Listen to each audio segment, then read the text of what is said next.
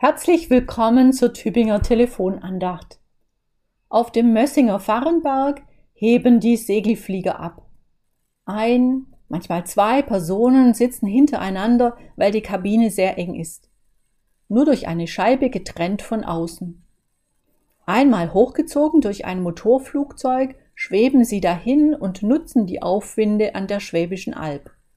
So erfüllen sich Segelflieger den Traum vom Fliegen, den wir wohl alle irgendwann mal träumen. In der Tageslosung von heute geht es auch ums Fliegen. Im zweiten Buch Mose im 19. Kapitel steht, der Herr spricht, ihr habt gesehen, wie ich euch getragen habe auf Adlerflügeln und euch zu mir gebracht. Der alte Traum vom Fliegen, er hat schon Menschen vor langer Zeit begeistert. Vielleicht hatten sie häufiger Gelegenheit als wir, einen Adler bei seinem Flug zu beobachten. Die weiten Schwingen, die er kräftig bewegt, die Spannweite, mit der er auf den Luftströmen dahingleitet.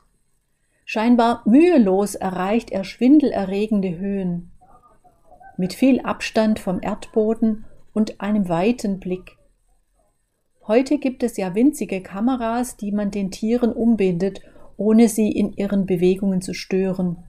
So lassen sich ihre Wege nachvollziehen.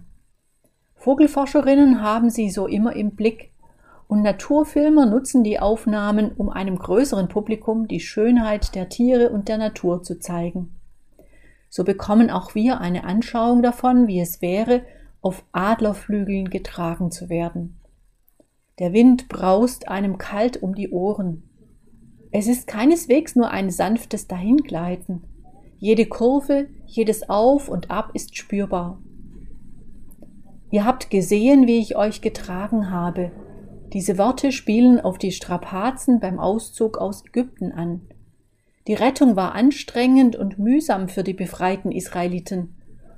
Und nach dem Aufatmen am anderen Ufer des Schilfmeers wartete ein unübersehbar langer Weg durch die Wüste.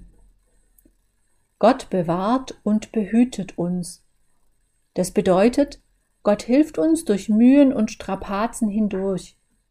Gott geht mit uns über holprige Wege, hilft uns die Langstrecke zu bewältigen, den rauen Wind um die Ohren auszuhalten und frischen Atem zu schöpfen nach Stress und Belastung.